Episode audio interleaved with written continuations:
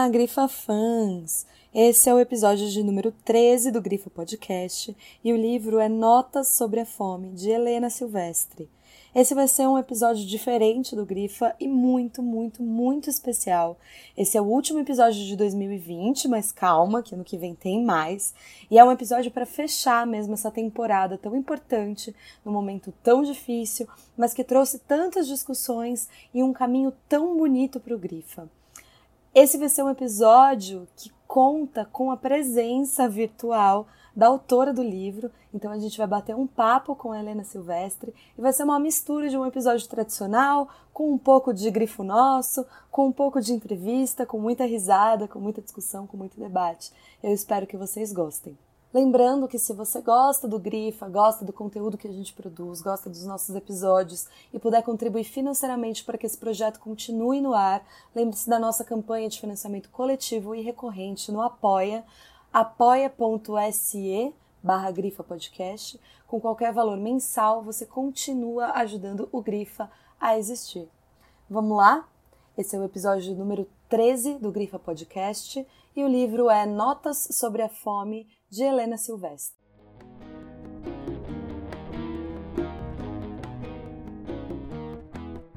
Ninguém, além de mim, poderia escrever essas notas. Penso por um segundo e me dou conta de que não há nisso mérito algum. Na verdade, o mundo me provou ao longo de 34 anos que o mérito nessa sociedade é uma ficção sórdida. Na verdade, muita gente poderia escrever essas notas mas não o faz porque, afinal de contas, não muda em nada o aluguel do mês que vem e nem aumenta o tempo em que se pode estar embriagado de televisão ou de álcool. Assim, esse livro não se explica nem para quem escreve sobre a fome e não a sente, como tampouco se faz compreender entre os que, como eu, sentem fome e sabem que de nada adianta mais um livro qualquer para remedar o vão que cresce sob a pele que cobre as costelas à vista. Escreverei me sinto às vezes uma lata tentando reciclar-se todos os dias no mundo povoado de embalagens trituradas e refeitas.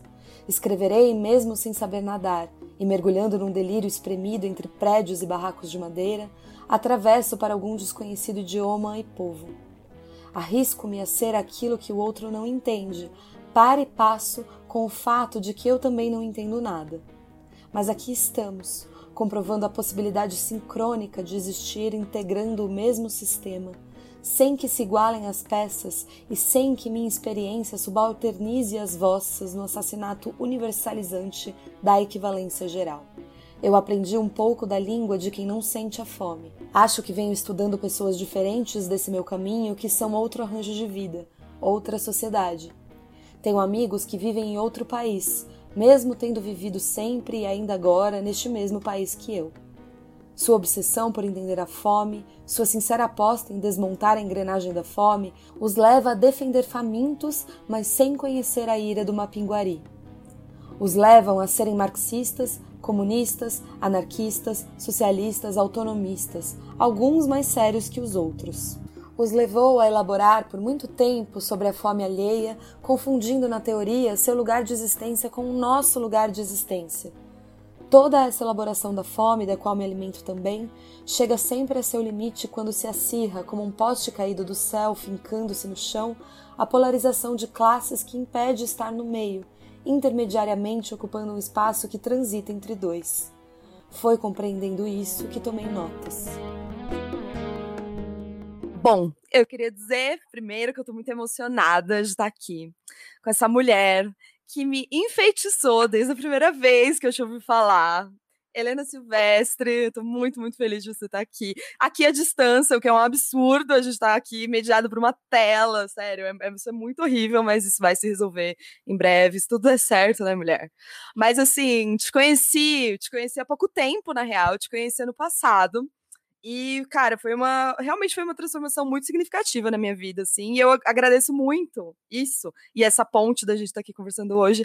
A Cecília Farias, meu amor, né? Minha companheira, que vocês conhecem aqui no Grifa, do episódio da Colontai, ela fez com, com a gente, Cecília Farias, que é amiga, companheira lá do coletivo Sicórax.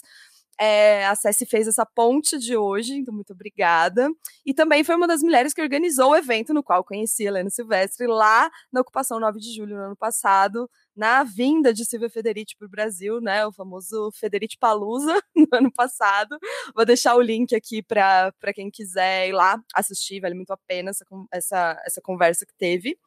E quero, por favor, Helena, ser presente, conte um pouco de você, da sua trajetória, de todas as coisas que você faz, conspira e, sabe, resolve nesse mundo maravilhoso, que eu sei que tem muito projeto massa aí acontecendo. Me conta um pouco de você e seja bem-vinda. Ô, Preta, muito agradecida pela acolhida. A gente já deu um bocado de risadas conversando, então eu fico sempre muito feliz também. De novas pontes, né? De novas conexões, de possibilidades que realmente me fazem perceber que uma rede é, feminista vai se criando, vem se criando. E ela vem se criando não necessariamente nos moldes tradicionais que a gente pensaria para isso acontecer, mas ela vai rolando assim. Que me deixa muito contente, então, porque é isso, né? E você está aqui hoje, então a gente está junto, mesmo separado. É isso. É, e estamos também já né, numa conexão com outras, a Cecília, que é uma figura que, inclusive, a gente se conhece há muito tempo, porque a Cecília é daqui, da Zona Sul, mas a gente se reaproximou numa treta minha, porque eu sou uma arrumadora de incrível. Minha apresentação poderia se resumir a isso, de modo genérico. Maravilhoso. E é isso, arrumadeira de encrenca, porque sou militante há muitos anos, comecei a militar na Juventude Operária Católica, sem ser operária nem católica. Na época eu era jovem, eu tinha uns 13 anos. E comecei muito cedo no ABC, sou de Mauá, criada em Mauá e vivi lá até os 18 anos. E aí, assim, sempre no movimento no bairro, né? Depois conheci o MTST e passei a militar no MTST a partir de 2003, que foi quando a gente fez uma ocupação em São Bernardo, chamada Ocupação Santo Dias, que me endoidou e eu já tinha provavelmente alguma tendência hereditária de querer fugir com os ciganos, sabe história? Então, a ocupação era tudo que eu queria para também correr trecho no mundo, porque já gostava da militância, já tinha isso como uma coisa importante para mim. Já queria fazer muitas coisas e vivia de um jeito que não era muito comum na minha quebrada, né, para as minhas companheiras, por vários motivos. Anos 90 foram anos muito duros na favela, pesadaria para as mulheres. Mas, enfim, isso me levou também a querer exagerar quando eu encontrava a brecha da liberdade, aí eu ia embora com o cigano. E aí fui com as ocupações até 2010, eu continuei no MTST, depois comecei a militar no Luta Popular, que inclusive a gente fez uma ocupação de ontem para hoje, na madrugada de ontem para hoje em Cajamar, apoiem as ocupações de terra por moradia e por terra. E aí, no meio desse processo, que sempre uma militância territorial, seja no movimento de bairro, seja no movimento de ocupações, é, também me envolvi profundamente com o movimento de cultura, sou do Sarau do Vinho, vivi esse não lugar, né, de a militância te chamar de hippie e os hipongos te chamar de, de, comunista, que também é uma coisa que acho que muita gente vive. Agora, isso sempre desse lugar de estar nas ocupações também, que então imprimia um jeito meu de estar mesmo no movimento de cultura também. E as ocupações que abriam também um pouco mais de possibilidades para é, fazer cultura ou pensar cultura dentro desse processo de luta também. Então, esse trem todo foi se misturando e eu sou isso aí: militante do movimento de cultura, militante do movimento de ocupações, militante do movimento de bairro e militante, finalmente, do movimento de mulheres, que foi que mais demorou, mas talvez também revolucionou o jeito que eu fazia todas as outras coisas. De modo que eu ainda nem sei direito quem eu sou depois do feminismo, porque eu estou me acontecendo todo dia num processo que também é de profunda autocrítica, né? Fui muito machista comigo, fui muito machista no modo de ver o mundo, né? Mas, putz, quando eu encontrei a ferramenta, é segura na mão do feminismo e vai, porque e aí... Vai. Que lindo, é isso. E aí, e aí, tô aí, tô na revista Amazonas, Camoeirada, tô na Escola Feminista Biayala, aqui no Capão, Campo Limpo, Ângela, Bicho, olha, todo tipo de confusão que tô aparece, aí. eu tô indo. Eu tô aí. Maravilhoso. Me chama que eu vou. Tem treta, eu vou.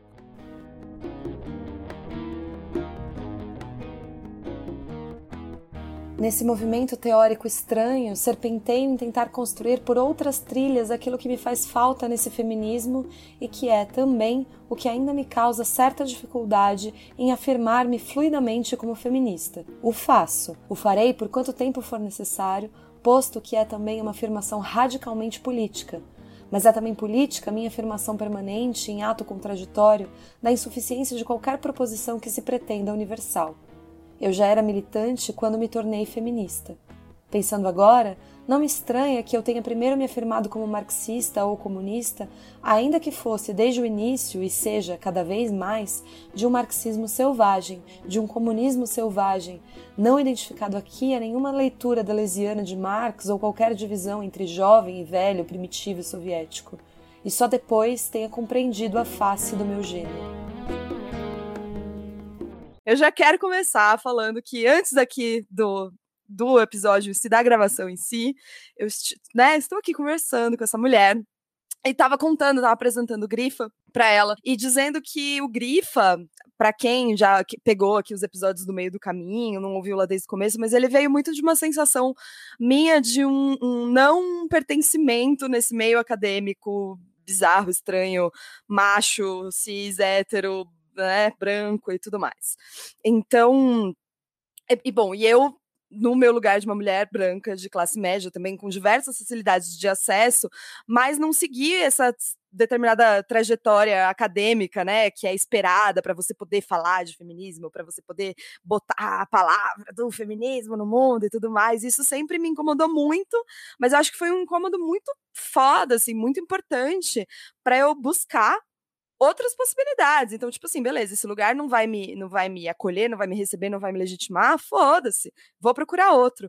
E ele meio, o, o, podcast veio meio nesse sentido de, de mostrar que essa coisa, que essa teoria, né, que todas essas coisas que existem, que tem mulheres incríveis produzindo e há muito tempo, né, porque também não é uma coisa nova, isso acho que quem ouve o Grifas já entendeu que não é uma coisa nova, não é uma coisa recente, mas é, tudo isso está presente no nosso dia a dia, tem que estar tá presente no nosso dia a dia e são, sei lá, dispositivos, ferramentas, coisas que a gente tem para lidar com o mundo, né, que talvez às vezes pareça ah, puta, é uma situação muito difícil, é uma opressão insustentável e tudo mais, mas uma vez que você entende que as pessoas, outras pessoas estão na mesma situação, vivem a mesma coisa e que pessoas já pensaram a respeito delas, a gente consegue ver um caminho de ação, talvez com um pouco mais de facilidade, né? Ou usando de ferramentas, usando de dispositivos que não deixem a gente tão sozinha. Então, enfim, tudo isso para explicar da onde o Grifa vem, foi um pouco assim que contei aqui para a Helena. E nesse caminho eu topei com várias mulheres que falam, enfim, há décadas, né, há anos, desse distanciamento de um feminismo acadêmico que nunca atendeu à demanda dessas mulheres e que reivindicam mesmo outros espaços, né? Seja, sei lá, por exemplo, na potência de transformação que tem a poesia, né? falar de Audre Lorde, por exemplo, e do, e do, quanto ela fala dessas intersecções mesmo entre o que é, o que são esses, esses desejos, essa raiva, esse tesão, esse erótico, e que isso não, nunca poderia, imagina, entrar na tal da academia branca, científica e tudo mais. Né? Então é, é por isso que eu quero encerrar esse ano de grifa com Helena, entendeu? É, é, por isso que eu acho que esse livro também, quando eu li o, o, Nota sobre a Fome, foi um ano que eu passei lendo essas mulheres, um ano que eu passei entendendo essas teorias, estudando essas teorias, fazendo conexões dessas teorias todas, mas aí eu li o Nota sobre a Fome e eu falei, eu não preciso. ela fez isso, e ela fez isso de uma maneira, assim, com uma sensibilidade, com uma potência realmente inquestionável, assim. Eu, eu fiquei enfeitiçada mesmo com, com a leitura. Tô aqui rasgando seda, porque essa oportunidade eu não posso perder. Mas eu acho que, que realmente o Nota sobre a Fome me deu um horizonte, assim, de tipo, é esse o feminismo que eu falo, é esse o feminismo que eu quero, é esse o feminismo que eu quero que as pessoas entendam, e é esse o feminismo que eu acho que dá realmente ferramentas pra gente construir o mundo que a gente quer, pra gente pensar novas possibilidades de mundo, assim. Então eu falei tudo isso para juntar com a sua apresentação é, para você me contar um pouco assim do que, que é essa sua trajetória com o feminismo, né? Que feminismo é esse? Como você se entendeu nesse processo? O que foi é, é, se entender enquanto feminista ou não se entender enquanto feminista e depois se permitir se entender enquanto feminista? Como é que foi isso para você, Helena? Ah, eu fico eu fico muito emocionada de ouvir você falando do livro, sobretudo porque eu não. Eu acho que aquilo que está ali é uma riqueza muito grande que é de muita gente, assim, e que seja visto como uma riqueza, eu acho que é um, um patrimônio de muita gente que produz isso, que produz isso, né, que produz esse feminismo inominável dessas mulheres que não chamavam no feminismo, né? Bom, é isso, eu sou de uma favela. A gente, meu, cresci durante os anos 90 numa situação em que a gente não falava de feminismo da maneira como fala hoje.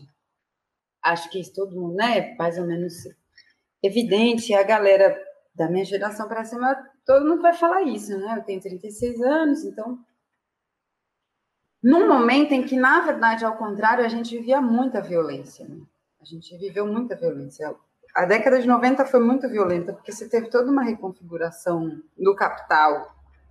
E na América Latina isso se expressou com uma brutalidade enorme, né? Assim. Então, a gente. É, que é uma das coisas que tem no livro, que é um pouco essa ideia que, meu, a gente era muito pobre, então isso era muito evidente de nós como identidade, e a gente era muito violentado, mas em geral. Então, a coisa da violência da mulher e a discussão da mulher, eu acho que muitas coisas ficavam ofuscadas diante do absurdo mesmo, sabe? Diante da catástrofe. E a gente naturalizou também, em grande medida, por isso. É, num período em que também a esquerda estava bastante perdida, porque, to, bom, todo mundo mais ou menos sabe essa, essa história, né? Todo mundo que é da militância dos anos 90 terem sido um ano de grandes golpes para o movimento sindical, né, de, de, golpes duros, de grandes privatizações, de destruição de categorias inteiras.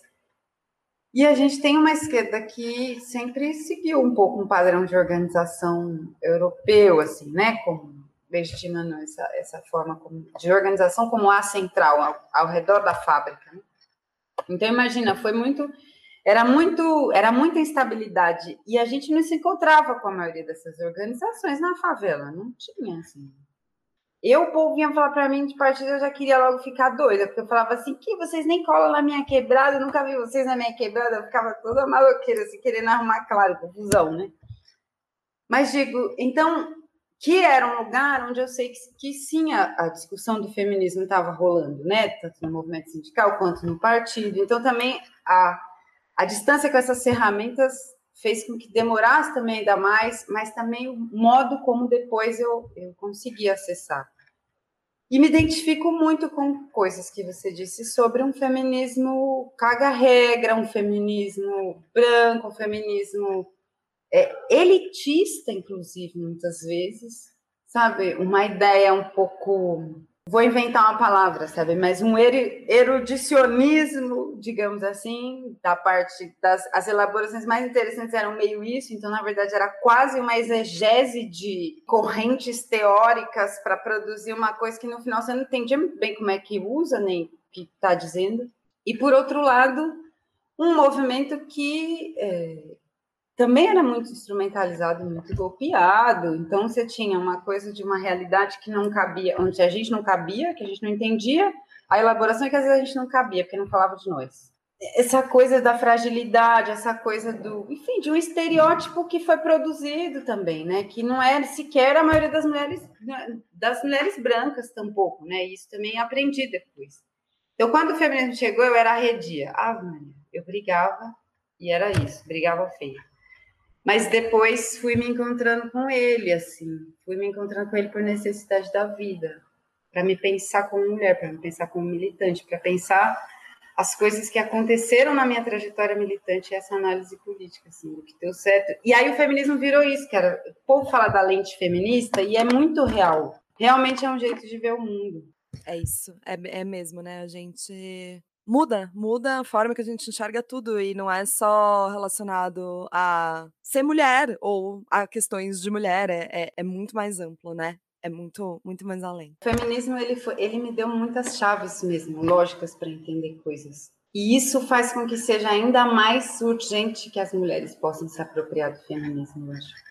Você dizia do Grifa, eu acho que esse, esse esforço, essas produções, essa rede que se forma também, se constitui entre mulheres, onde cada qual vai também descobrindo sua maneira de aportar, na medida em que consegue enxergar esse movimento, é muito importante. Porque é isso, porque talvez se a gente tivesse mais, entendeu? E se tivesse grifa na década de 90? E se tivesse no rádio? E se tivessem mais mulheres falando de outras, e se tivessem mais mulheres traduzindo.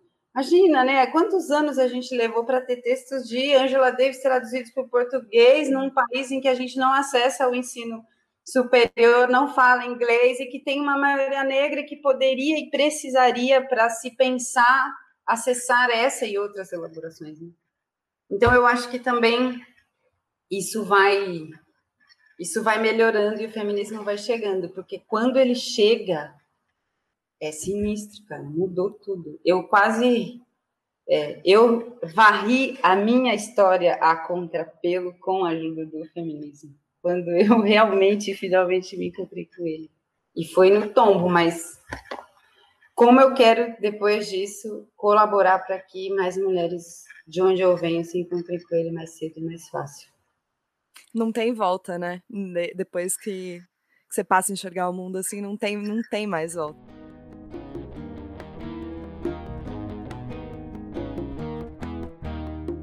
Nós éramos primos demais, pobres demais, pretos e índios demais. Nós éramos uma horda de selvagens de viela. Não tinha cristão que pudesse trabalhar o suficiente para saudar a nossa fome. Ela era voraz e parecíamos um enxame de gafanhotos comendo tudo que fosse comestível. Não bastavam os salários, era preciso pedir auxílio à caridade. A caridade liga materialmente os pobres às ideias religiosas, não apenas porque precisamos daquilo que ela oferta, e não há que sentir pena fazer condenação da fé que depositam os amontoados de gente nas missas e cultos. Compreendo, assim como eles, que as religiões atuam como espírito do capitalismo, provendo explicações que justificam a miséria e a injustiça. No entanto, o milagre que é receber um pão no momento em que a fome arrebenta todas as cordas do raciocínio lógico se apresenta a quem tem fome como o maior dos milagres, como sopro de ar no último instante antes de os pulmões desistirem de viver. Vamos falar então do livro Nota sobre a Fome. Ele é um livro autobiográfico, né? Ele é um livro bastante localizado, né? Ele fala muito sobre a sua experiência concreta, assim, de vida, ainda que com todas as, as permissões, as licenças de ficcionais aí no meio de tudo. É, mas também eu acho que tem essa coisa muito bonita de conseguir traduzir uma realidade maior, né? Mais complexa, mais coletiva, isso que você falou no começo, de, de ele ser meio que de todo mundo, né? Ao mesmo tempo. Então, é, até eu destaquei um trechinho que você fala logo no primeiro ensaio, que esse é um livro, esse é um diário, é uma coleção de fatos e pensamentos, uma espécie de descrição etnográfica feita desde a fome com fome. É muito difícil pensar com fome. É, e depois você vai completando de que muita gente sente isso, sente essa fome, muita gente busca entender essa fome, teorizar sobre essa fome, falar sobre essa fome, né? Mas que as pessoas que passam por essa situação, primeiro que não tem condições de ficar teorizando e pensando e falando sobre essa fome, segundo que não vem muito motivo de, de fazê-lo, né? Porque em última instância parece que não vai mudar, parece que não é isso que vai fazer com que as coisas sejam diferentes, né? Então eu queria, resgatando isso, sim, te perguntar desse processo autoral, desse, desse processo de, de escrita, porque me parece, não sei aqui se eu estou fazendo uma grande análise sobre o seu processo, daí você me corrige se eu estiver errada, mas em algum, algum nível eu acho que que me parece que esses processos de, de escrita que são muito localizados, são muito para dentro, que contam essas experiências pessoais, elas são uma retomada da narrativa, né? Tem esse, esse sentido de você contar a sua história, de eu vou falar como aconteceu, eu vou trazer aqui como aconteceu, eu não vou deixar outras pessoas contarem por mim. Faz sentido isso? É, foi nesse sentido que, que você escreveu? Qual foi essa motivação, assim, para desaguar esse processo interno num livro, na, na escrita? Como é que foi isso? Ah, eu acho que tem, tem muitas coisas disso que você comenta, dessa vontade de é, afirmar a possibilidade de ser o elaborador da própria experiência, assim, de ser uma mulher e elaborar a própria experiência, de falar sobre isso e, de, e um pouco essa ideia de que eu aprendo muito com, digamos, com o estudo da fome, né? E aí talvez a fome seja mais a metáfora exagerada para pensar classes sociais ou a sociedade de classes. Mas passar por essa experiência te dá acesso a elementos para pensar sobre isso e para elaborar essa experiência que só de olhar a gente não tem.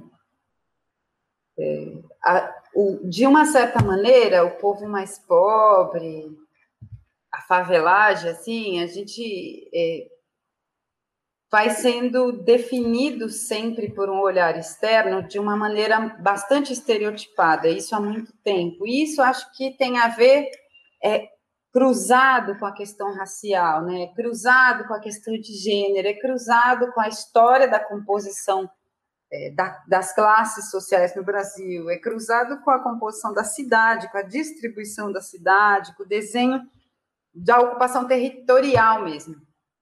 Então, é, a gente ficou muito tempo sendo definido pela ausência, o que não define. Ao mesmo tempo, depois tem uma romantização de uma certa abundância que de fato existe, não, sim, tem muita alegria, assim, mas também é isso, não, não tem nada romântico, é, o, o pau tora.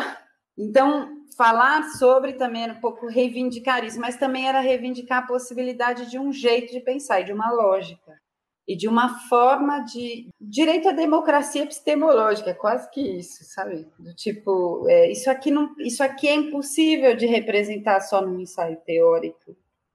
Isso aqui carrega, isso aqui é vida de gente de verdade, na verdade, da maior parte das pessoas de verdade que estão aqui numericamente.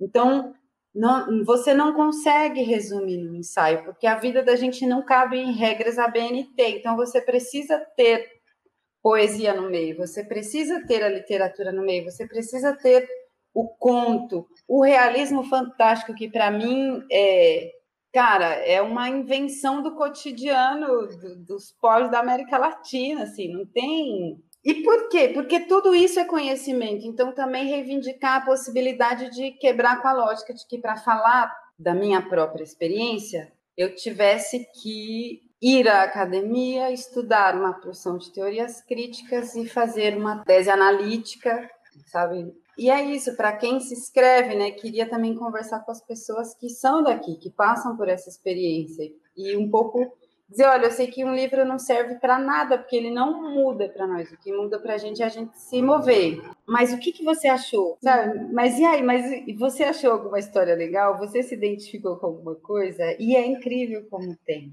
E muita gente abriu as portas da, de intimidades da vida para mim depois do Notas, relembrando coisas. Foi muito difícil escrever. Essa retomada de narrativa é uma briga com, com a própria narrativa, com a própria, com a própria escrita, muitas vezes, porque também é uma, é uma tensão grande entre a oralidade e a escrita, e essa relação que a gente tem de só valorizar a escrita e ao mesmo tempo você vai lá e escreve dizendo que não é só o escrito que vale, sabe? Essas coisas. Então é isso um pouco, assim, eu acho que foi um pouco essa tentativa, essa reivindicação, essa vontade de falar desse lugar, retomando a narrativa, mas por aí, numa sofrência brava, porque olha, eu chorei escrevendo esse bicho.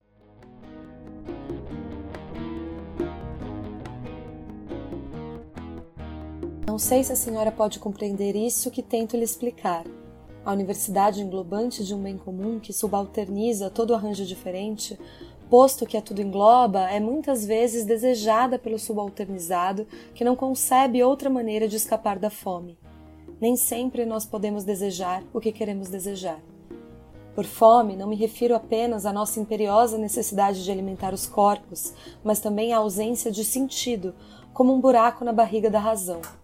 Me refiro à necessidade de romper com a ciranda onde estamos enclausurados e de manejar ferramentas das quais estamos aparentemente ou conscientemente desprovidos, para realizar rupturas que permitissem um pouco de ar em nossas rotinas acachapadas pelo peso da miséria e da subsunção capitalista que homogeneiza tudo e mata o que somos, ainda que nos deixe vivos.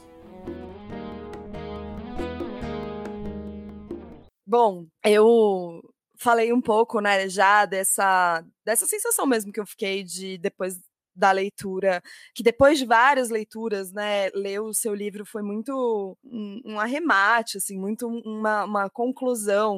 Eu não gosto dessa palavra conclusão, porque eu acho ela extremamente também categórica, imperativa, não tem conclusão nenhuma, né? Tipo, é só possibilidade. Mas, assim, um, um resumo, sei lá, uma coisa muito bonita que fechou ali tudo que eu tinha lido. E das leituras que eu fiz esse ano, é, uma das outras que mais me emocionou, e vocês sabem disso, quem ouve o grifo aqui, foi a Potência Feminista, da Verônica Gago.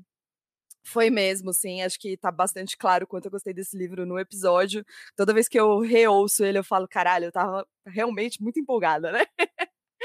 e eu acho que uma das coisas mais apaixonantes da Verônica Gago é que ela fala, bom, ela vai falar dessas questões muito práticas, muito concretas do movimento feminista, que ela chama de transnacional até, né? Então ela vai falar da greve das mulheres, ela vai falar das marchas argentinas pelo aborto e tudo mais. Mas acho que é a, a, minha parte favorita, assim, da, da, tese dela, né? Vamos usar essa palavra científica, legitimar o nosso discurso, é que ela propõe essa retomada do desejo, né? Ela diz que a consigna do Nos mueve el deseo, que elas usam muito lá, e que isso realmente virou um, um, um propósito organizativo, um propósito de, de transformação mesmo, né? É de novo a, Audre Lorde, de novo essa coisa da potência da ação e tudo mais. E no Notas você fala, no Notas, porque eu já tô íntima, no Notas, você fala bastante desse desejo também, né? É, eu achei muito bonito e dolorido o momento que você fala é, que desejar nasce com a gente, mas saber desejar é das tarefas mais complicadas que encontrei. O desejo pode tomar conta de uma pessoa inteira, todinha. O desejo que uma pessoa todinha deseja pode até acontecer, mas a minha problemática era: como desejar o que eu quero desejar? Então, me, me fala mais de desejo, vamos falar de desejo, assim. O que, que, que, é? O que, que é esse desejo aí no, no, no teu rolê, na, na, na história desse livro, na tua história? Ah, primeiro que eu, eu gosto muito desse episódio do Grifo, muito bom e, e o livro também é muito bonito e a Verônica é uma pessoa também muito gente boa. E eu li e também gostei demais e essa história do desejo acho que vem girando na escrita de várias mulheres, né? De alguma maneira de diferentes maneiras, com diferentes, a partir de, de diferentes contradições, transformações, o desejo está tá ficando cada vez mais presente na nossa escrita. E para mim, para mim tem uma discussão que é que é bastante importante sobre o desejo, que é tá no livro um pouco isso, porque eu acho que tem uma discussão sobre desejo que ela não considera muito a condição de quem se coloca no mundo, vivendo em possibilidades muito precárias, e aí. Então, assim, a ideia de a gente vai, de que o desejo é uma força motriz da nossa prática, de que o desejo nos empurra para fazer o novo, e de que a experiência do desejo ela é o, realmente a nossa substância. Eu acho que isso está colocado em várias elaborações que eu gosto e fui conhecendo, mas ao mesmo tempo me incomodava uma coisa que era não pensar o desejo nas condições mais adversas. E aí, ou ele desaparece quando se fala desse cenário, ou ele está totalmente deturpado, totalmente alienado, vai ser idealizado, enfim, ou aí ele acaba sendo agarrado ou capturado por um monte de, de elaborações que arrancam ele do lugar de potência neste cenário adverso, que é o lugar onde ele mais precisa ser potência, e na minha opinião, onde ele mais é potência, porque nesse cenário é o desejo de viver. E aí, para mim, que está que tá desperto com a fome, né? O desejo de viver também é um monstro. É uma maravilhosidade, mas é como é a maravilhosidade de uma fera na Amazônia defendendo a vida, engolindo a cabeça dos caçadores com a boca que tem no meio da barriga. Esse é o desejo nesses espaços de precariedade, nesse cenário, nesse teatro onde a vida se desenvolve à custa de muita teimosia. Então é muito desejo e ele é também motor de ação, eu acho. Ele é também possibilidade justamente de reconfiguração da realidade, de redesenho das coisas, mas ele tem que ser disputado, porque ele é disputado o tempo todo. Ele é isso, ele fica sendo capturado, capturado tanto pelas lógicas desse mundo, como também por uma certa outra que o anula como poderoso nesse lugar, só porque ele não se pensa. E ele não se pensa na maior parte das vezes, eu acho. Por isso é tão difícil desejar o que a gente deseja, o que a gente quer desejar, porque é, eu tem alguns caboclos da filosofia que eu gosto um bocado. Então, é, eu acho que Spinoza e Hegel são dois filósofos onde, por exemplo, a gente vai percebendo o desejo que a gente tem também do desejo do outro, né? Isso, isso a gente vai descobrindo. A gente também vai percebendo que a nossa relação com a natureza é uma relação mesma de corpo extenso. Então, significa também que o meu desejo não é apenas aquilo que eu consigo elaborar com uma lógica das palavras humanas, mas ele também se materializa no, em como o meu corpo está no mundo, né? em como as minhas células brigam para sobreviver no meio da desgraça. E isso, para mim, é um poder grandioso, um poder grandioso que está nos lugares onde ele é mais necessário. E aí disputar o sentido dele, disputar a percepção dele enquanto essa coisa grandiosa é o duro trabalho e dificílimo trabalho de aprender a desejar, porque é conseguir ver o próprio desejo, a força e a potência do próprio desejo e daí pensar para onde que ela vai apontando e para onde que a gente quer mesmo. Então, o que é mesmo que esse desejo todo que nos deixa vivas deseja para si e para o mundo. Então, eu vivo nessa treta aí.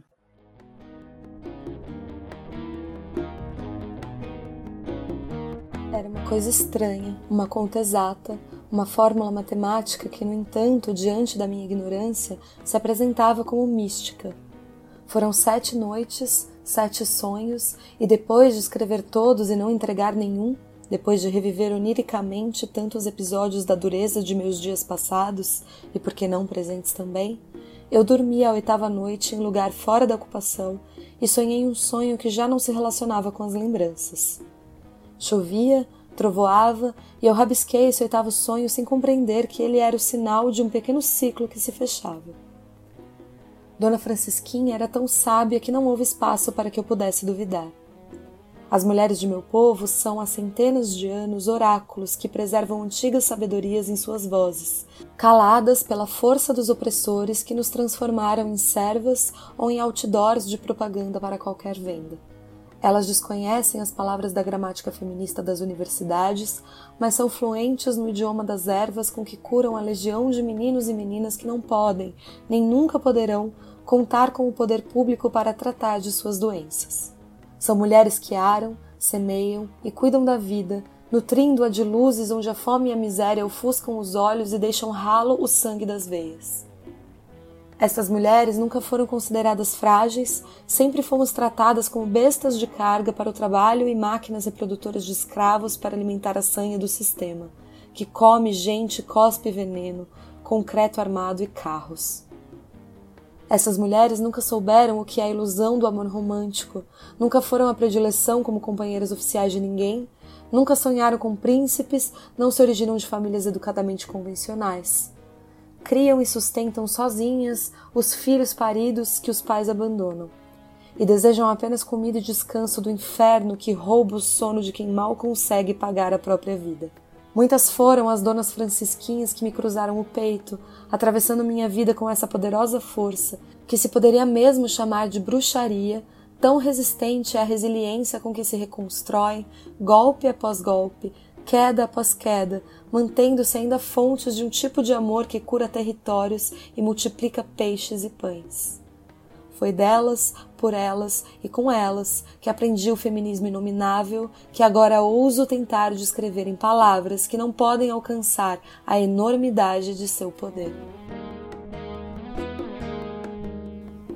Para quem acompanha o Grifa, sabe que uma das mulheres que carrega o Grifa assim de mãozinha dada para frente é a dona Silvia Federici, não tem jeito, não não tem o que falar, tem crítica, tem crítica, tem questão, tem questão, mas Silvia Federici leva as pessoas aqui pela mão nesse nesse podcast.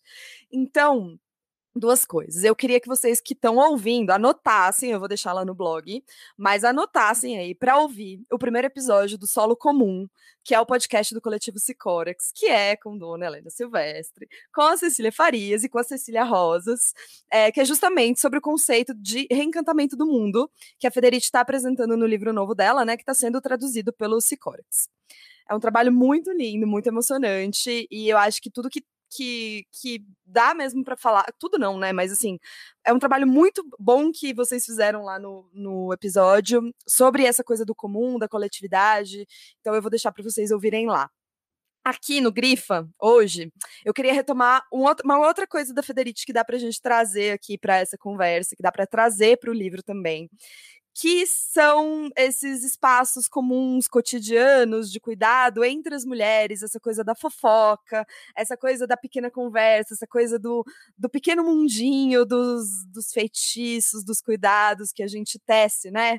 Esse, essa, essa palavra também da tessitura, essa coisa do fazer manual e tal, isso que tá tudo, tudo conectado, né? Você falou num outro podcast também, no Guilhotina, eu até separei um trecho que eu achei muito bonito, você falou que esses espaços promovem uma teia que existe e que faz com que a vida seja possível, mesmo em situações terrivelmente adversas.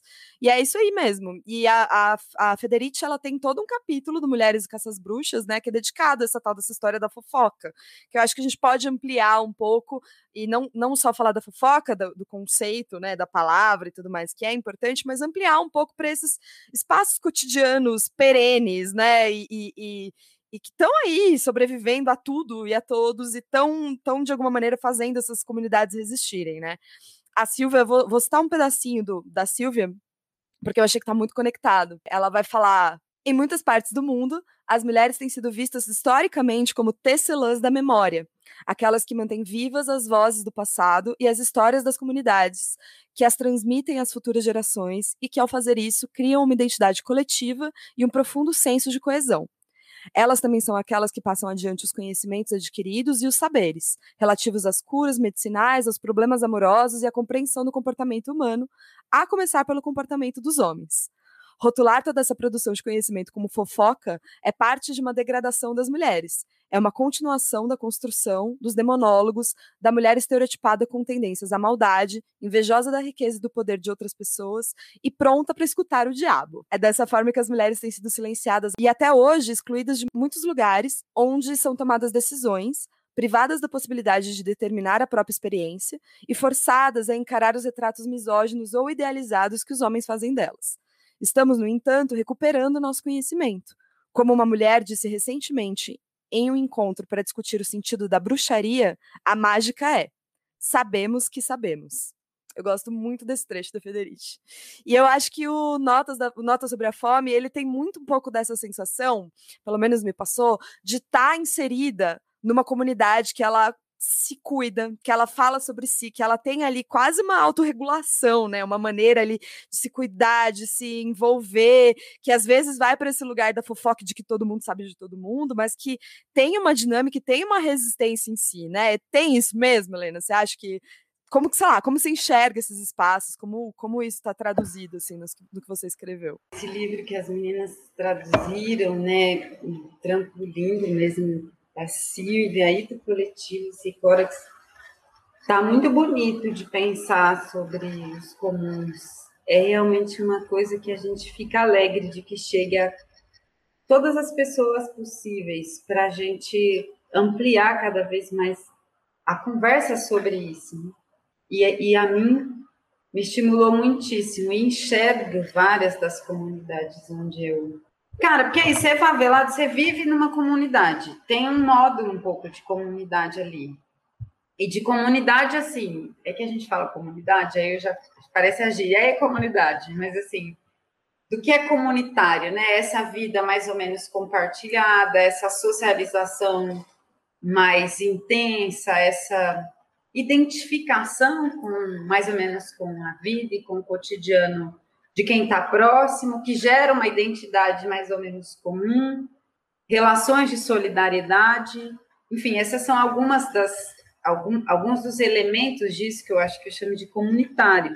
E isso é de alguma maneira já um comum essa relação já é incomum, já é uma, já é arrancar um pedaço de. Eu tenho pensado muito que também quando a gente consegue arrancar tempo do, do capital, a gente está é, produzindo comum. Então, quando tudo aquilo que rouba tempo do capital e injeta tempo no que é coletivo é a produção de comum, tá? Produzindo comum. A gente está freando, a gente está dizendo esse pedaço você não pega, esse pedaço é da comunidade. Então, esse, essa construção eu fui enxergando da Silvia e, e fico enxergando isso nesses lugares, né? nas, nas quebradas, nas favelas, nas ocupações, isso é muito mais visível, mas é mais visível porque é como se fosse uma comunidade começando, né? Então, quase como reconstruir ali, conseguir acompanhar o, o, comecinho. Então, a gente vê com muito mais facilidade. Não é uma ilha de nenhuma forma, nenhum desses territórios são ilhas, mas esses territórios, eles são territórios onde se desenvolvem relações comunitárias, na minha opinião, são grandes guardiões dessas tecnologias de organização alternativa do poder. E as mulheres são as guardiãs por excelência, porque exatamente são as que estão enraizadas nesses territórios guardiões. E isso, em alguma medida, porque justamente a narrativa ocidental moderna, que elevou a industrialização ao sinônimo da nossa grande capacidade de inteligência técnica e domínio sobre a vida, tornou justamente a fábrica o lugar de propaganda de um modo de vida, né? Seja para dizer que ali é onde se geram as possibilidades de revolução, ou seja, para dizer que aquilo ali é o suprassumo da sociedade, do ponto de vista de que olha só o que nós fazemos, tantos carros, tantos não sei o que, blá, blá. Mas o fato é que eu acho, né, assim, que as, ao ficar no território, nos lugares que foram invisibilizados enquanto férteis, profundamente férteis para a produção de, de, tecnologias de organização alternativa do poder e para resguardar tecnologias ancestrais de organização comunitária do poder, as mulheres ficaram também reinando nesse território, porque são elas que estão aí, são elas que sustentam, são elas que são sustentadas também, porque inclusive sem sem nossas comunidades nós não somos possíveis, porque as mulheres não têm com quem deixar o filho. Então, é desde coisas muito concretas que se tece de alguma maneira essa relação em que eu não sou possível sem a minha comunidade e ao mesmo tempo essa comunidade só permanece viva através de um trabalho de que é de entrega e de oferta de tempo para a manutenção da vida né? e para arrancar e que arranca, portanto, tempo do capital, direciona ele para nós como uma riqueza comunitária, ao serviço da comunidade, das necessidades da comunidade. Então eu vejo demais assim, eu vejo e vejo uma gramática de organização aí que eu estou tentando pensar a respeito, inclusive escrever, porque eu sempre fui militante no movimento popular e pensei muito sobre a organização sobre como que a gente organiza a gente na quebrada, sobre que tipos de coisas é possível fazer, sobre que tipos de teste talvez nos ajudassem a fazer de um jeito que fosse mais parecido com aquilo que a gente quer para o mundo e não tão contraditório com aquilo que a gente quer, como se efetivamente os fins justificassem os meios. E esse pensamento que eu tive muito voltado para pensar o movimento popular onde eu atuei durante muito tempo, hoje eu tenho pensado muito sobre o movimento de mulheres, porque tem uma gramática de organização aqui, que talvez possa nos ajudar demais a pensar sobre como o poder poderia ser organizado de outra forma, no novo, para além do que está aí, para além das possibilidades é, que são mediações e transições, mas um pouco mais, ainda que seja sempre um projeto aberto, e acho que assim deva ser. Mas tem uma, uma teoria de organização aí, tem uma lógica. Né? Essa, a fofoca é uma comunicação que não aceita a ideia de um único difusor oficial e legítimo de informações. A fofoca questiona isso, e ela não questiona através de um discurso que se contrapõe programaticamente. Ela é uma prática que corrói a ideia. Ela é uma prática que inviabiliza, porque daí até o cara acha que ele é o único difusor legítimo de informações, porque ele é o único que fala na Assembleia. Mas depois o que ele falou na Assembleia é completamente corroído, diluído, refeito e reinventado na fofoca, de modo que se ele não atuar respeitando a fofoca, com uma elaboração, ele vai ser completamente distorcido naquilo que fica da comunidade. Então, eu digo, isso é uma tecnologia de informação.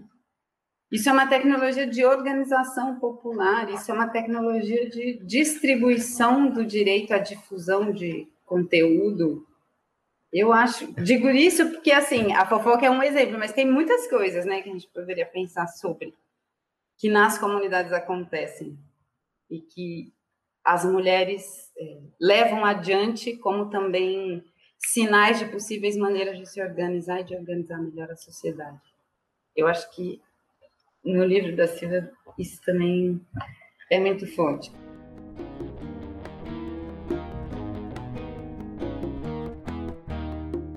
Sou filha do cruzamento de tempos que me encontraram já em configuração perturbada. Nascida no Brasil, afro-indígena, descendente de escravizados e pobre. Agregue-se uma camada a mais indicada por meu tempo e lugar de nascimento, o meio dos anos 80 em São Paulo. Sou também favelada. Nas favelas por onde cresci, descobri cedo uma necessidade essencial de comunidade.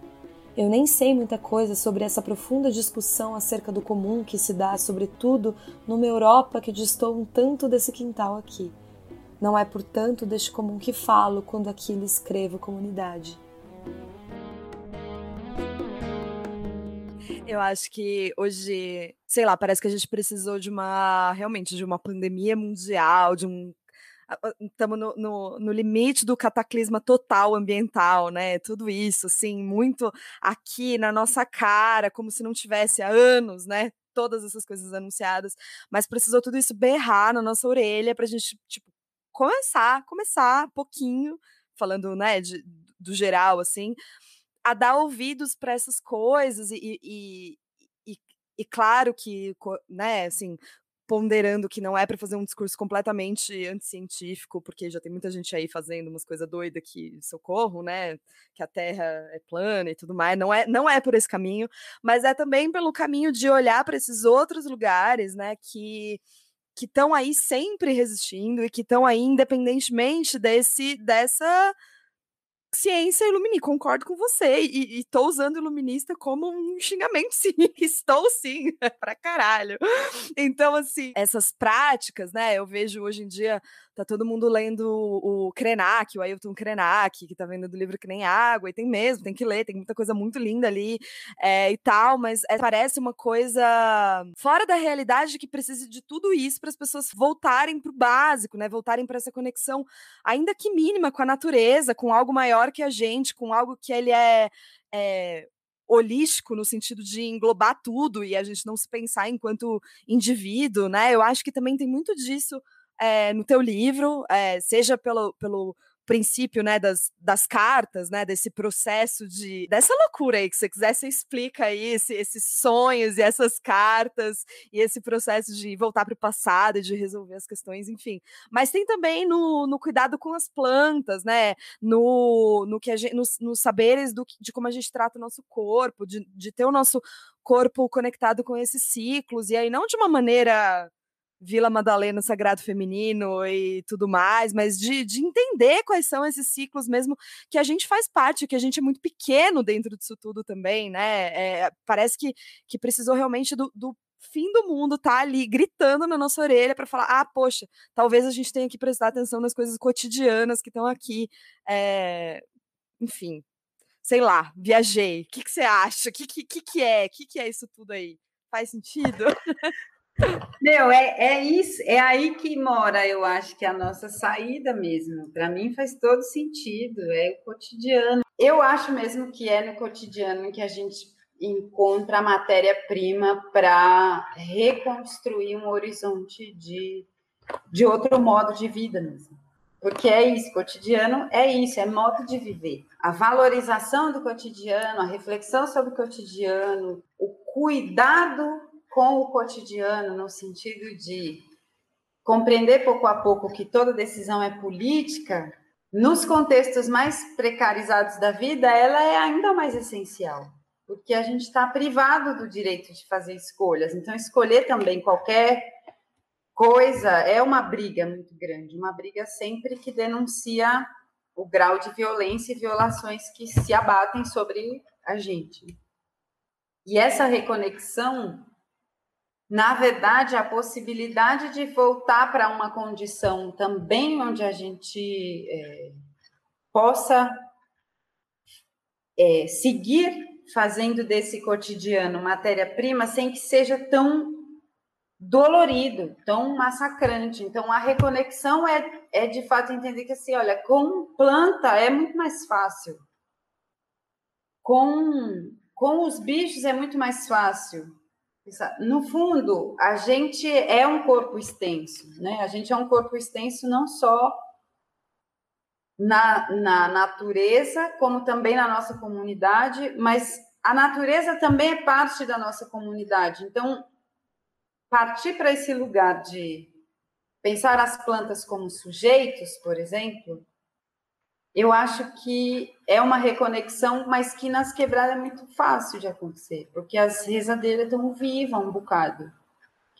E porque as mulheres. É isso, cara, tem nome para as plantas, tem coisas que dizem sobre as plantas que você fica assim. Não, as plantas que você precisa nascem onde você está.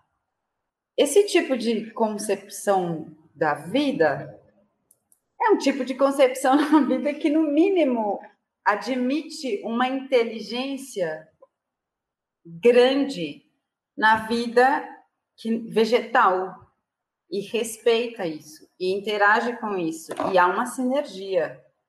E essas sinergias são respeitadas. E isso não se trata de é, ou ficar construindo só o soft power porque aí é onde eu acho que a coisa fica a, a, né o Vila Madalena igual a gente estava falando porque no fundo para que a gente na periferia possa realizar essa reconexão só com um conflito dos mais desestabilizadores da ordem que tem, que é o conflito contra a propriedade privada. Então, o mais haribo aí é também o mais hardcore.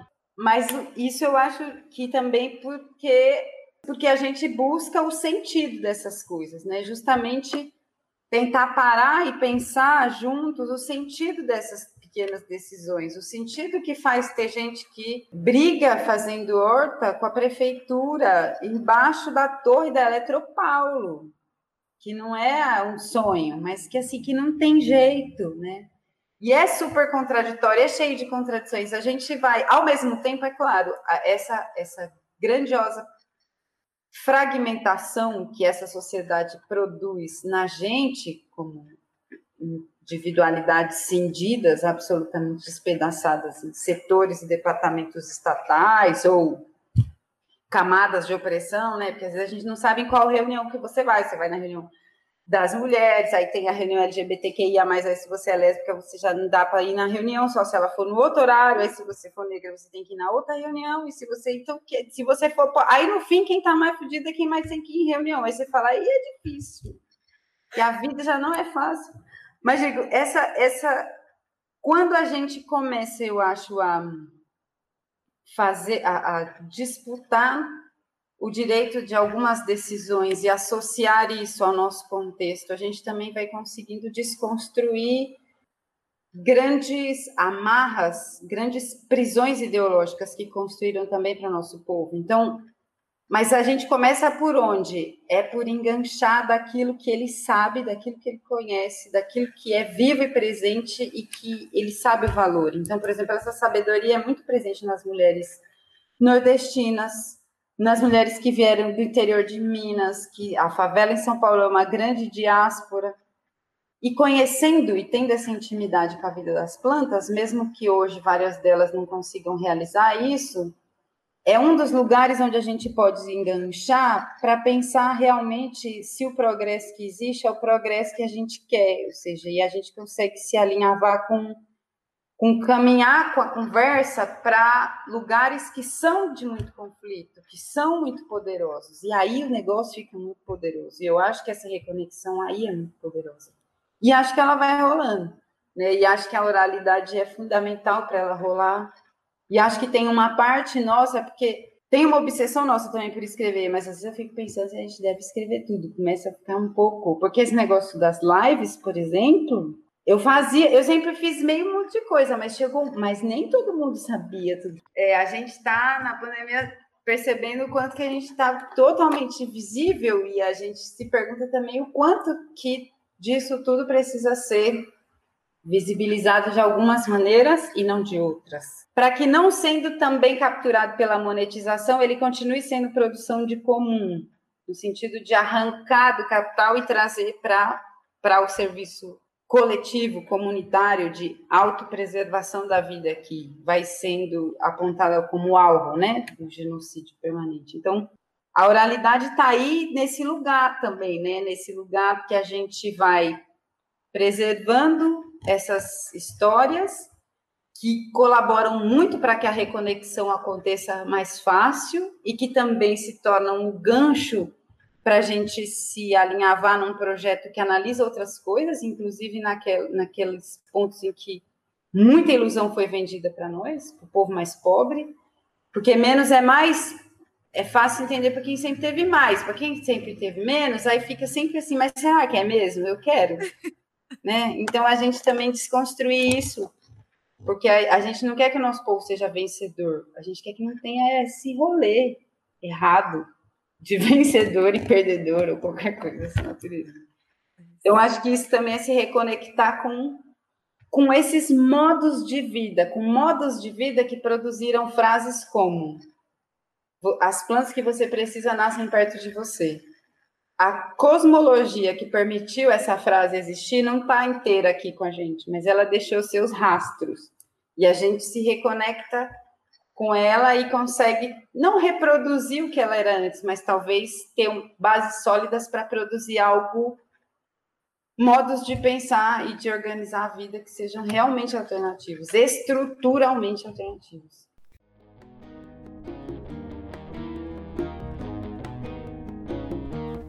Eu nunca alimentei nenhuma relação de autoridade com a teoria. Se ela me servia ou se pedaços dela me serviam para arar caminho, eu a agarrava com as mãos, se não, não. Assim, eu estive menos preocupada em definir peremptoriamente meu comunismo selvagem diante dos vários comunismos, dos anarquismos, dos autonomismos, das fés das diferentes vertentes marxistas, etc. Eu me relacionava com todas as proposições simultaneamente, por meio de pessoas muito diferentes de mim, que montaram pontes por onde pude tocar linhagens de pensamento, suas histórias de fracasso e derrota, assim como suas vitórias e conquistas. Eu ouvia desconfiadamente sobre quase tudo, contrapondo sempre as coisas que eu enxergava na vida para descobrir as chaves que faziam sentido e as que não. Não me considero uma pessoa eclética, sobretudo porque nunca encontrei na vida algo que parecesse procurar essa palavra para expressar-se. A ligação entre os pedaços das teorias que eu conhecia ouvindo e, sobretudo, observando seus partícipes em atividade política militante era feita pela vida e suas complexas contradições. Tudo que me servia era mobilizado para fazer e ser, a elaboração com a qual eu estava profundamente comprometida, eu só se podia exprimir em testes, em ações, em verbos onde eu estava incorporada intrinsecamente ao sujeito dos enunciados. Então eu não pensava diretamente sobre traços estruturais das proposições, forma organizativa, forma do pensamento, forma do tempo, forma da proposição. Elas não eram, nesse momento, detentoras da minha atenção elaborativa. Eu entendia a ação como parte constituinte das teorias, como desdobramento necessário sem o qual nenhuma ideia está inteira. Uma ideia inteira, ainda assim, é uma ideia incompleta, para quem persegue o revolucionamento da condição em que nos encontramos como humanidade mas a potência de sua inteireza incompleta só se pode acessar no teste, na experiência, no atrito e no contato com o resultado surpreendente não calculado das variáveis previstas, relacionando-se com o ar das ruas e as muitas tentativas. Eu era realmente como um cientista maluco, arriscando-me em inventos militantes dos mais diversos e associando coisas que pareciam esdrúxulas de serem associadas. Eu buscava elaborar sobre um modo de ser na vida que fosse organicamente uma atividade política, algo que, por sua maneira mesma de existir, provocasse tudo que estivesse parado, convidando a mover e a saltar da aparente condição de mobilidade para uma condição de movimento orgânico, impossível de ser apropriado por qualquer definidor estático organizativo. Bom, Helena, talvez eu vá voltar um pouco lá para o começo da nossa conversa, mas né, a gente já desabafou aqui sobre isso, no, sem gravar, sem microfone, essas coisas, mas vou trazer aqui de uma maneira um pouco mais encorpada para o episódio. Você fala muito, você fala por aí e tal, já te ouvi dizendo isso, mas aqui no livro isso também tá que você é, sei lá, adepta, não sei, você faz parte aí de um feminismo inominável e de um marxismo selvagem. Eu achei isso muito legal. É, aqui no Grifa, eu sempre acho que eu venho deixando cada vez mais demarcado que eu faço uma leitura dos livros, das teorias, das, dos acontecimentos e tal, enfim, pelo viés mesmo do método da dialética do Marx. Esse é um podcast que entende o mundo através desse, né, falando aí de lentes e tal, mas através dessa lente, dessa lente do, inclusive propositiva do fim da propriedade privada e das classes e tudo mais. Mas também é um método que a gente sabe o quanto tem treta, o quanto você ouve por aí que você é pós-moderno, identitário e tudo mais. E aí eu ouço, ao mesmo tempo leio, estudo e ouço as pessoas falando, cara, como articular isso com essas outras coisas, sejam com esse com esse esse modo de pensar que a gente acabou de dizer aqui, né, esse, esse sei lá, essa coisa mais tradicional, essa coisa mais dos, dos povos originários, seja falando do feminismo decolonial, seja falando da, da teoria queer e tal. É, bom, na minha visão, assim, eu acho que se a gente usa esse método, né, ele, ele serve para a gente trabalhar no sentido de procurar sínteses, então eu acho que a, a, a, crítica em si ela já não é dialética, né? Porque eu acho que a gente é capaz de encontrar sínteses e, e destruir essas sínteses depois, mas encontrar sínteses. É, e acho que se a gente está falando de um feminismo que tem que ser fincado nessa materialidade, é esse o caminho mesmo, é fazendo essas conexões, é ouvindo esses outros lugares, essas outras perspectivas. Mas eu queria saber de você, assim, você acha isso possível? Qual você vê um caminho para essas conexões? Você vê uma possibilidade de, sei lá, mais comunitária, mais juntas de tudo isso acontecer? Ou a gente tem que deixar para trás mesmo esses métodos, esses, esses velho europeu e chega disso e vamos para outra coisa?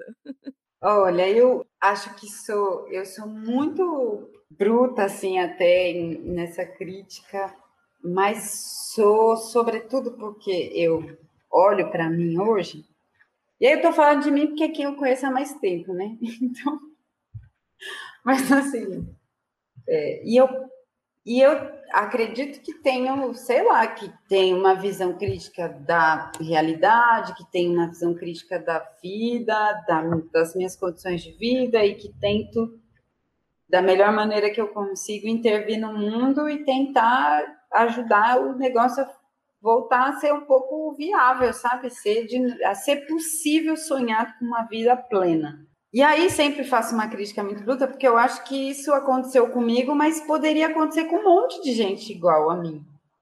Que na verdade é descartado como sujeito político, porque não, não, não porque a silhueta não é uma determinada silhueta dessa pessoa, dessa vida que foi definida. Né? Então, eu faço uma crítica bastante dura, porque é quase como uma cobrança também, né? Do quanto eu acho que a gente não deve abandonar os velhos ocidental. O que eu acho é que a gente tem que realmente descolonizar a maneira de ler, de estudar e de pensar, inclusive, teoria, que é de saída romper com a ideia hierárquica da teoria escrita em relação à oralidade, da teoria é, científica em relação ao conhecimento popular, aí dentro das ciências duras em relação às ciências humanas, entendeu? Porque no fundo é só uma desgraça de uma hierarquia por cima de outra, gerando um monte de gente adoecida, porque por todas as partes tem vidas que estão sendo mutiladas para caber em determinados moldes. Né? Então, eu, eu acho que é, não tem que abandonar, mas a gente precisa deixá-los morrerem como essas autoridades que fizeram deles, desses teóricos e dessas teorias. A gente tem que assassinar o pai teórico, sei lá, uma coisa assim, talvez, sabe? E aí fazer um pouco de alquimia. E eu acho que é, é alquimia mesmo, assim, eu acho que é bruxaria mesmo, porque o feminismo é um negócio muito poderoso. A luta de classes é um negócio muito poderoso. A luta antirracista é muito poderosa.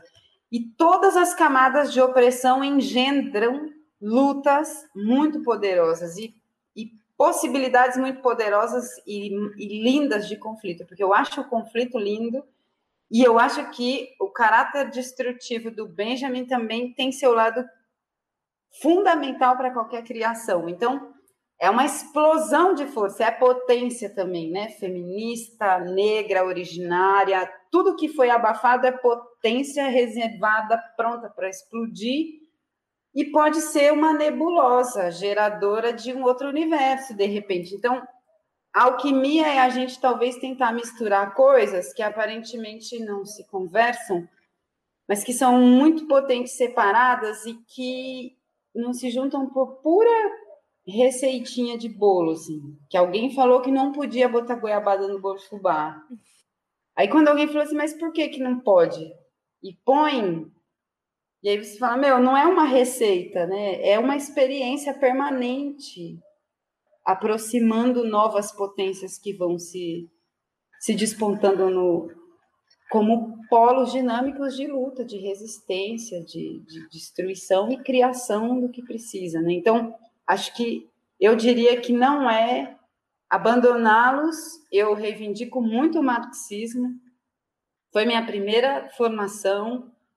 A, a única lente que me abalou tanto quanto foi pensar depois feminismo e descolonização, e por isso também percebo a importância de tirar o marxismo desse altar para dar a ele mais potência na vida de quem mais precisa de marxismo que é permitir que ele se junte com outras ferramentas. E, afinal, o papel da esquerda do ativismo não deveria ser escolher pelo povo, porque isso me deixa muito puta, mas seria, talvez, na minha concepção aqui romântica, é, compartilhar, cara, compartilhar histórias. Only. É como que foi, é o que aconteceu, é o que a gente já fez como. É, relógio despertador da imaginação como potência criativa para aquilo que a gente pode fazer, né? que é despertar as pessoas para a luta.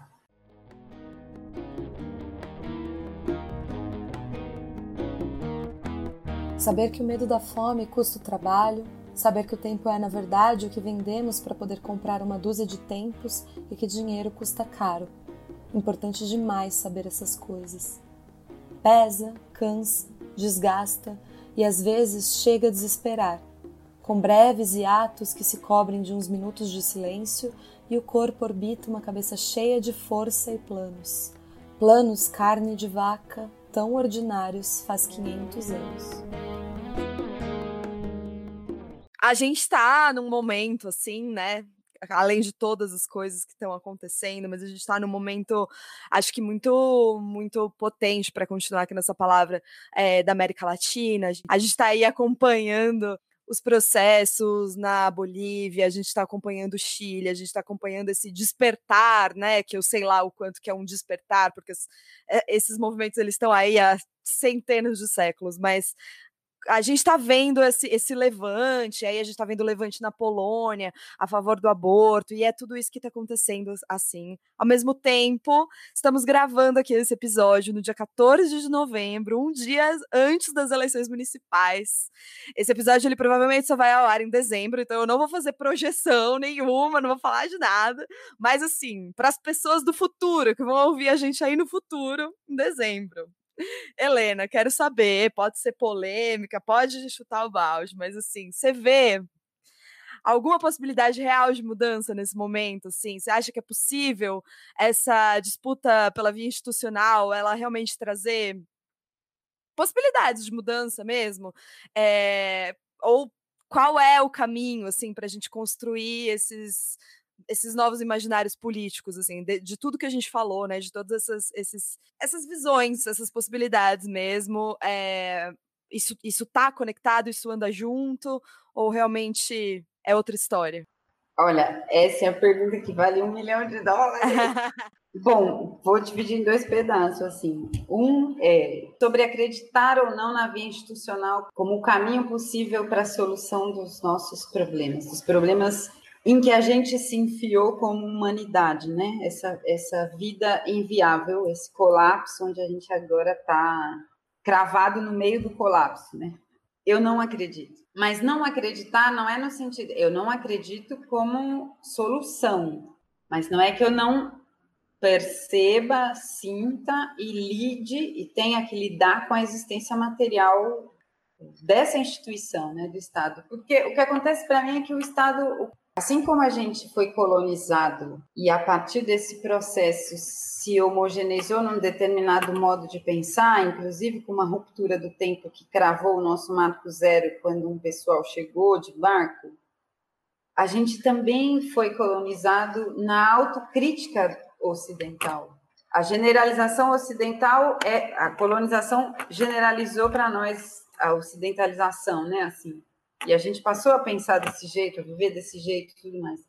Mas a autocrítica ocidental, que é, digamos assim, a perspectiva revolucionária, também aqui é muito colonizada. E, por esse motivo, persegue um ideal que foi construído a partir de outra realidade de tempo, que nunca foi a nossa, que é, por exemplo, a realidade de tempo de um continente que pôde experimentar um estado de bem-estar social às custas de saquear, pilhar e assassinar três outros continentes. Então, querer, eu não quero um estado como o estado de bem-estar social. Não é para isso que eu luto. Isso para mim não é uma solução. O estado de bem-estar social não é. Agora, isso não significa eu não lute por direitos, eu faço ocupação de terra. Né? O Estado existe e tudo que a gente puder arrancar do Estado e tornar comum é ótimo, porque comum e público são duas coisas diferentes. Em algum momento a gente vai ter que fazer essa discussão, que diz muito sobre o Estado e sobre é, uma sociedade comuneira, ou comunista, ou comunistária, que não é necessariamente uma sociedade estatal, ou talvez seja o contrário, enfim. Mas o fato é que, por esse motivo, pelo fato do Estado ser parte da engrenagem colonial, eu não acredito que ele possa ser a solução para o problema. Mas eu acho é, que uma das grandes coisas que o Ocidente me mostrou de mais danosos, venenosos, perigosos para a vida é a, é a necessidade universalizante. Assim que é meio total, até totalitária no Ocidente, né? que é de, de, de, de achar realmente que é possível universalizar. E não é, porque a gente é vida diversa. E talvez se, se fosse para eu dizer de um único direito universal que eu defenderia, era o direito universal a ser plenamente diferente, desde que isso não subalternize nem machuque a mais nada que vive, humano ou não humano. Para mim, se eu pudesse estabelecer uma lei, eu só fazia essa. E aí, pensando desde esse ponto de vista de uma diversidade de mundos que existem e a gente está diante disso, isso está acontecendo com a gente querendo ou não, com a gente já atualizando nosso programa revolucionário ou não, assim. Tem mundos acontecendo paralelamente o advento da pandemia, o advento da pandemia, a pandemia já veio um advento, né? As... Mas é, é porque esse lance tecnológico, que inclusive está enriquecendo muita gente e tal, mas também evidenciou que a gente vive em vários mundos diferentes dentro do mesmo mundo, que são várias cidades diferentes dentro da mesma cidade, que são muitos países dentro do mesmo Brasil e de que não há nada de homogêneo aqui. Pobres não são homogêneos, indígenas não são homogêneos, e esse nome indígena só quem chama é nós, porque cada um desses povos tem seu próprio nome para se chamar. Né? Então, a diversidade como um direito é, de existência plena que não subalternize nada também precisa pressupor o direito a quem deseja organizar seu poder de, do modo institucional como é o modo do Estado. Então, eu convivo com essa escolha. E, em alguns casos, eu respeito essa escolha. Em alguns casos, por quê? Porque são aqueles em que eu acho que ela está comprometida com a não subalternização de mais ninguém. Mas quando ela não está comprometida com isso, aí eu não vejo porque eu devo respeitar. E aí não. Então, eu, eu não acredito por isso, mas eu vejo muitas alternativas. E eu acho que esse movimento político, que às vezes se traduz eleitoralmente, às vezes não, porque as eleições são também uma.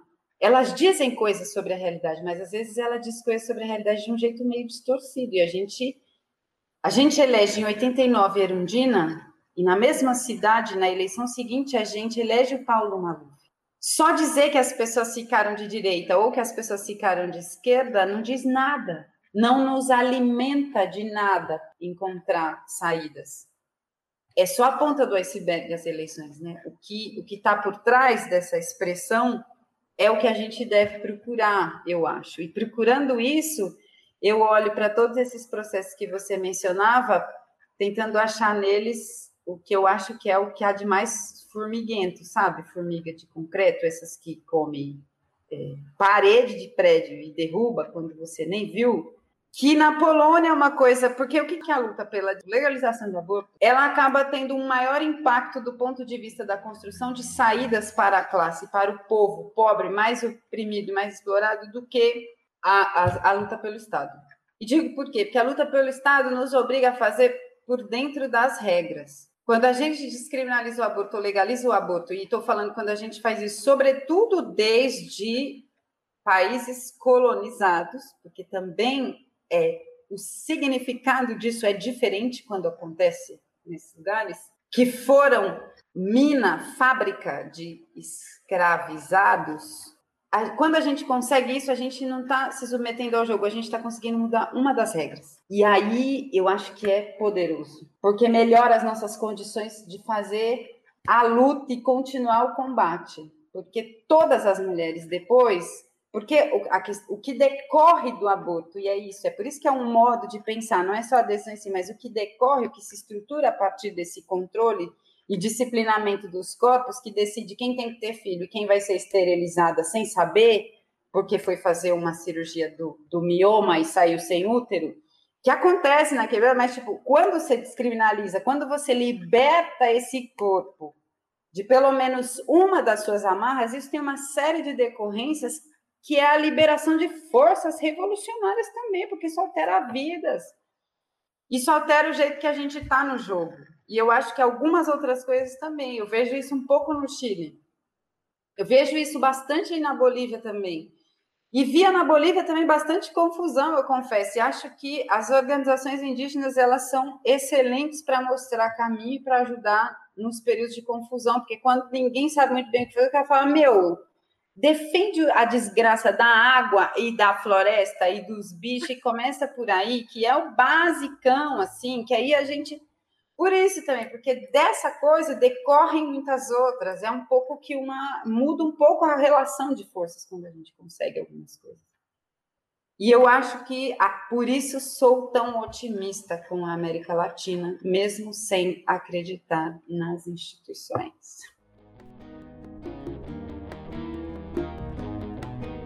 Nossa necessidade de elaborar por escrito nossas coisas de mulheres afro-indígenas por vezes aparece como mais uma violência, Ou aceitamos adentrar a gramática reconhecida dos auditórios, ou de nada vale o que pensamos, pois se não existe escrito, não existe.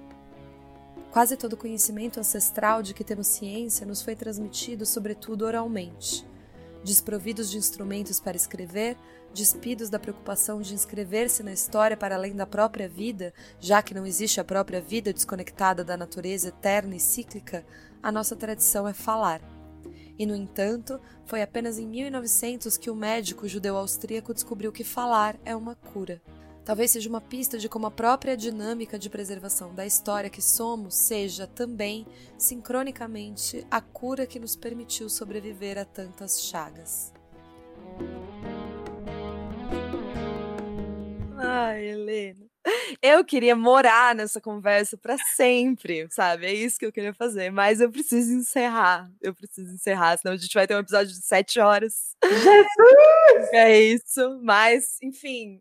Última, vou te fazer uma pergunta, aquelas bem de jornalista mesmo, que é assim, gente. Se vocês não sabem, essa mulher, Helena Silvestre, uma mulher favelada, uma mulher afro-indígena, uma mulher militante, é finalista do prêmio Jabuti, que caso vocês não saibam, é um prêmio rico, branco, cis, de terno, gravata, que é feito pela Câmara Brasileira do Livro em caixa alta, sabe?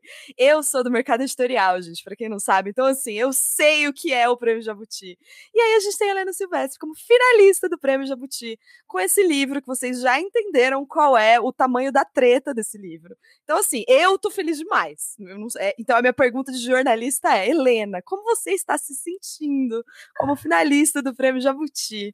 Sério, não, quero saber, quero saber mesmo. E, assim, quero que você conte e quero que você dê, dê o mapa aí para a galera ir atrás do livro, onde vai conseguir, com quem compra, é no sarau, quais são os caminhos, porque eu sei que a galera vai me perguntar e eu quero que todo mundo leia esse livro. é... Ah, Preta, me sinto feliz, me senti bastante feliz, fiquei orgulhosa de algum jeito, fiquei muito surpresa, mas surpresa assim de um tanto que eu eu estava na verdade na fila do mercado. Aqui na estrada do Campolico, num dia de um baita de um mormaço, e uma amiga minha me mandou um print de uma tela, falou: Meu, você está no final do Jabuti. Aí eu vi não falei nada. Aí depois ela começou a me ligar, eu não atendi. Ela mandou uma mensagem: O que, que você tem? Eu falei: Meu, eu tô aqui respirando, estou pensando ainda o que, que eu tenho. Eu não estou sabendo onde botar as mãos, vou ficar quieta um pouco.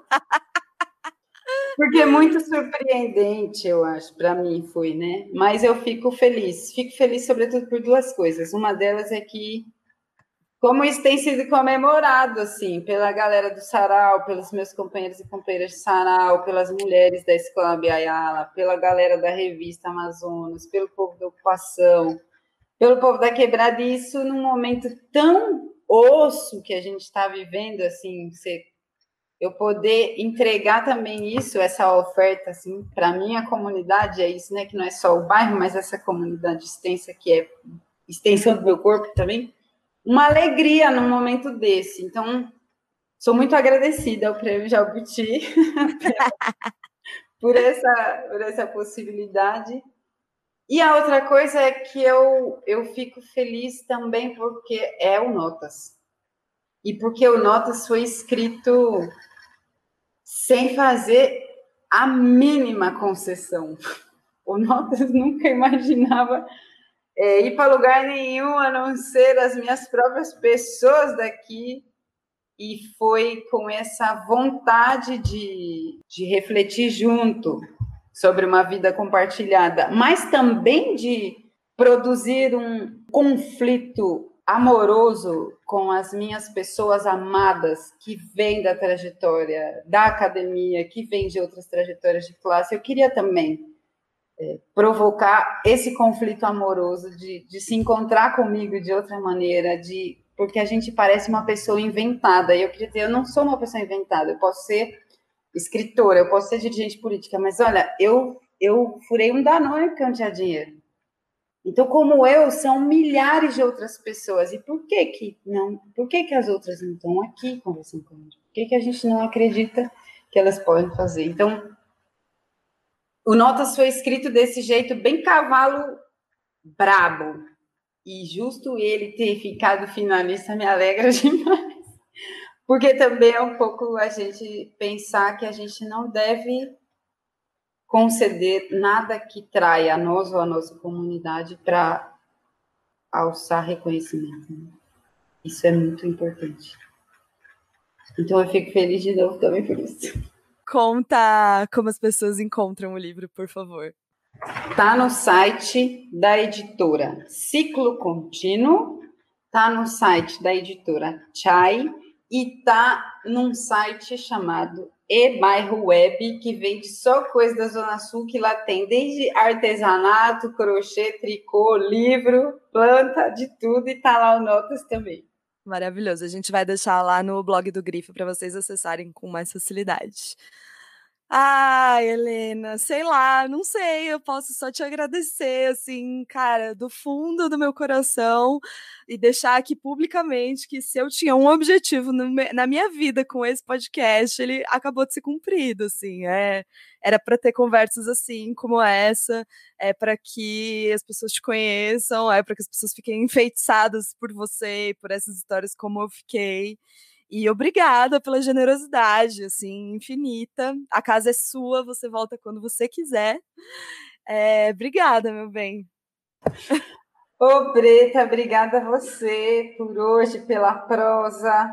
Acho que pela, pelo abraço né, que a gente dá quando está aberto a ouvir com respeito coisas que são diferentes ou que podem ser até polêmicas. Isso deixa a gente realmente se sentindo muito agradecido e abraçado e fico feliz e feliz também pelo Grifa, por esse trampo que eu falei, imagina se existisse Grifa nos anos 90, eu duvido que eu não achava no rádio, eu achava tudo.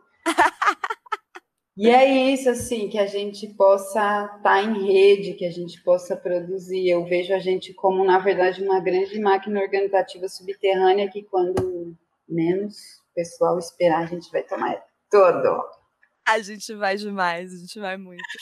Gente, é isso, Grifa fãs. Vocês fiquem com esse último episódio do ano do Grifa.